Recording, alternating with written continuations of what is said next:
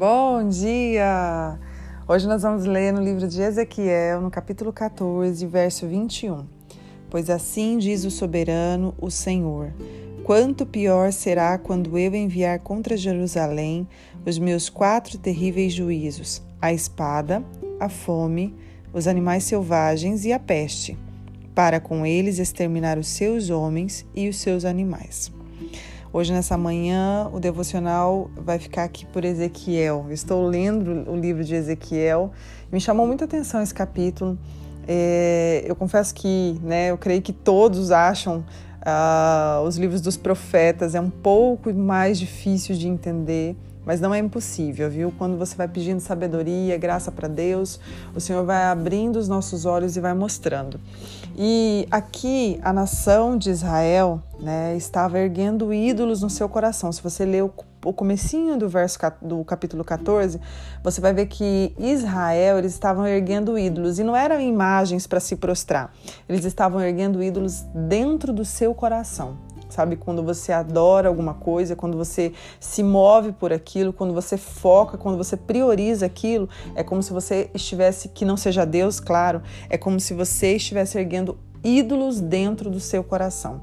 E ali eles começaram a adorar esses ídolos e a Bíblia diz que eles estavam infiéis ao Senhor, eles não davam ouvido à voz do Senhor, mas andavam nos seus próprios caminhos e eram caminhos de pecado.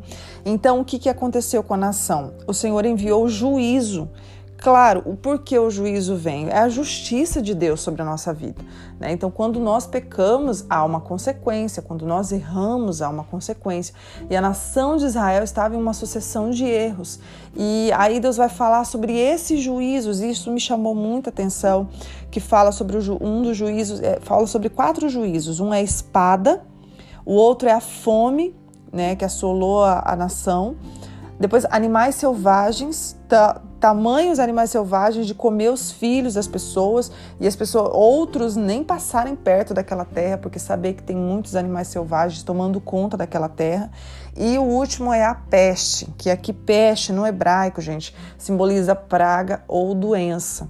Então, a doença assolou a nação de tal maneira né, que se via muita morte é, por conta do que? Do pecado da nação, da infidelidade, de não darem ouvido a Deus.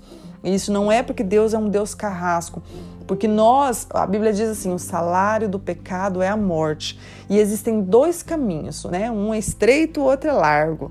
Então nós escolhemos esse caminho. Então, de acordo com o caminho que eu escolho, eu tenho uma consequência daquele, daquela escolha minha. Então sou eu que escolho. Deus deixa a gente livre. Nós temos o livre-arbítrio para escolher servir e ser fiel à sua palavra ou nem dar ouvidos e viver da maneira que eu acho melhor. Então, quando eu escolho o caminho largo, o caminho fácil, que eu quero fazer tudo que, que me dá vontade, tudo que me dá na telha, né? Como dizem é, as pessoas, é, quando eu escolho esse caminho, lá na frente eu tenho um prejuízo muito grande, mas é a consequência do meu caminho, é o salário. Eu estou recebendo por aquilo que eu fiz, por aquilo que eu decidi fazer. Então não é que, ai, mas Deus foi tão ruim comigo, tal. Não, somos nós quem escolhemos. Então é claro que o juízo vai vir, a consequência vai chegar, a fatura vai chegar, né? E Deus não nos criou para viver uma vida é, longe dele, escolhendo pecado. Não, Deus nos criou. Quando ele cria Adão e Eva, vocês lembram que Adão e Eva eles estavam nus, eles não tinham consciência disso, mas eles estavam nus. Porque isso eles desfrutavam de, um, de uma transparência para com Deus, sabe, de uma liberdade. Eles eram livres de vergonha, eles eram livres de culpa, eles tinham uma, uma comunhão tão grande com Deus que ali eles estavam nus, porque essa era a intimidade que eles tinham com Deus, sabe? E, e, e esse era o propósito do Senhor, é, era que eles viessem, que eles, os filhos deles estivessem sem reservas sabe, nu, totalmente nu, sem reserva, sem nada que Deus sabia de tudo de Adão e Eva, sabe? Adão e Eva se relacionava com Deus de uma maneira tão profunda, tão profunda. Só que o pecado entrou, né? O pecado é, entrou nesse relacionamento. E por que que hoje é tão difícil a gente ter esse momento com Deus? É por conta do pecado. É tão difícil a gente parar para ter esse momento com Deus, sabe? Às vezes os problemas do dia a dia, a exaustão, as coisas eh, que vêm nos distrair, as pessoas, as falas, os noticiários, tudo nos afasta de Deus. E o que, que nós temos que fazer? Nós temos que cortar, às vezes, algumas coisas para que a gente entenda, quando a gente tem essa consciência, né, de que o relacionamento com Deus é prioridade na minha vida, né? Busque primeiro o reino, esteja primeiro lá com o Senhor, depois Ele vai acrescentar tudo que você deseja, ou até mais, porque os sonhos de Deus vão além. Então, esse tempo que eu separo para Deus é minha responsabilidade. Sabe, desde o início, quando esse grupo foi montado, que o Senhor tem tocado e me movimentado para isso é para que as pessoas se acheguem mais a Deus.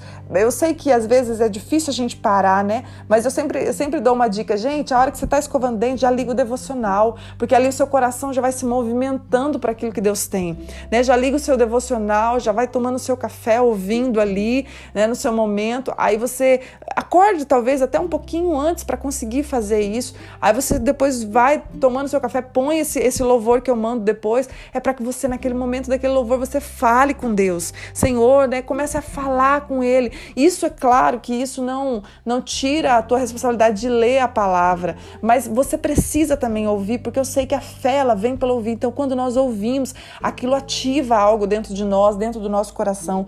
Então, esse tempo que eu separo é responsabilidade minha. Ninguém vai fazer isso por mim. Não é Deus que vai pegar, descer do céu e falar, oh, agora você vai ter o seu. Não, é minha responsabilidade. Não existem atalhos. Se eu acho que eu vou me achegar diante de Deus é, de uma maneira muito facinho. Não, tem, tem sacrifício no meio de tudo isso. E nós precisamos ter consciência disso e responsabilidade, que esse tempo é prioridade na minha vida. Eu não quero andar como os infiéis, porque eu sei o, o juízo, eu sei o que tem sobre isso. Eu não quero andar longe de Deus, porque eu quero desfrutar da presença dele, porque estar com ele é melhor e eu quero ser íntimo. Eu quero ser íntimo sem reservas, estar pertinho de Deus. Eu me lembrei nessa manhã de um missionário, Hudson Taylor. Se você quiser pesquisar o nome dele, é muito linda a história dele, o que ele fez na China. É, e, e, eu me lembro de uma, de uma frase que Hudson Taylor, ele, o sol não nascia sem que antes Hudson Taylor estivesse de joelhos. Não existia um dia que o sol nascia e o Hudson Taylor não estava ajoelhado orando ao Senhor. Sabe, se você quer algo diferente, faça algo diferente. Se você quer algo profundo em Deus, faça algo profundo em Deus. A gente fazendo as mesmas coisas durante o dia, não haverá diferença.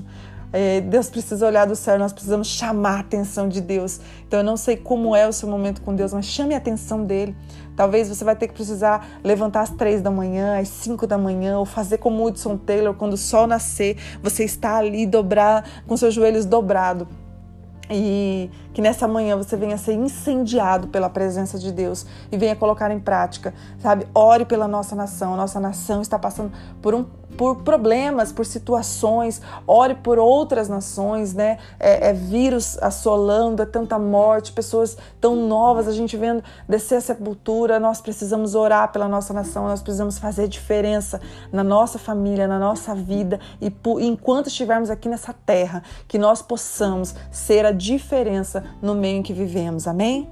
Pai, nós oramos agora para que o teu propósito seja colocado dentro da nossa vida, Pai, mas venha fluir. Eu sei que nós já nascemos nascemos com Ele, mas Ele venha fluir. E eu sei também, Pai, que Ele só vai fluir através da intimidade que temos contigo.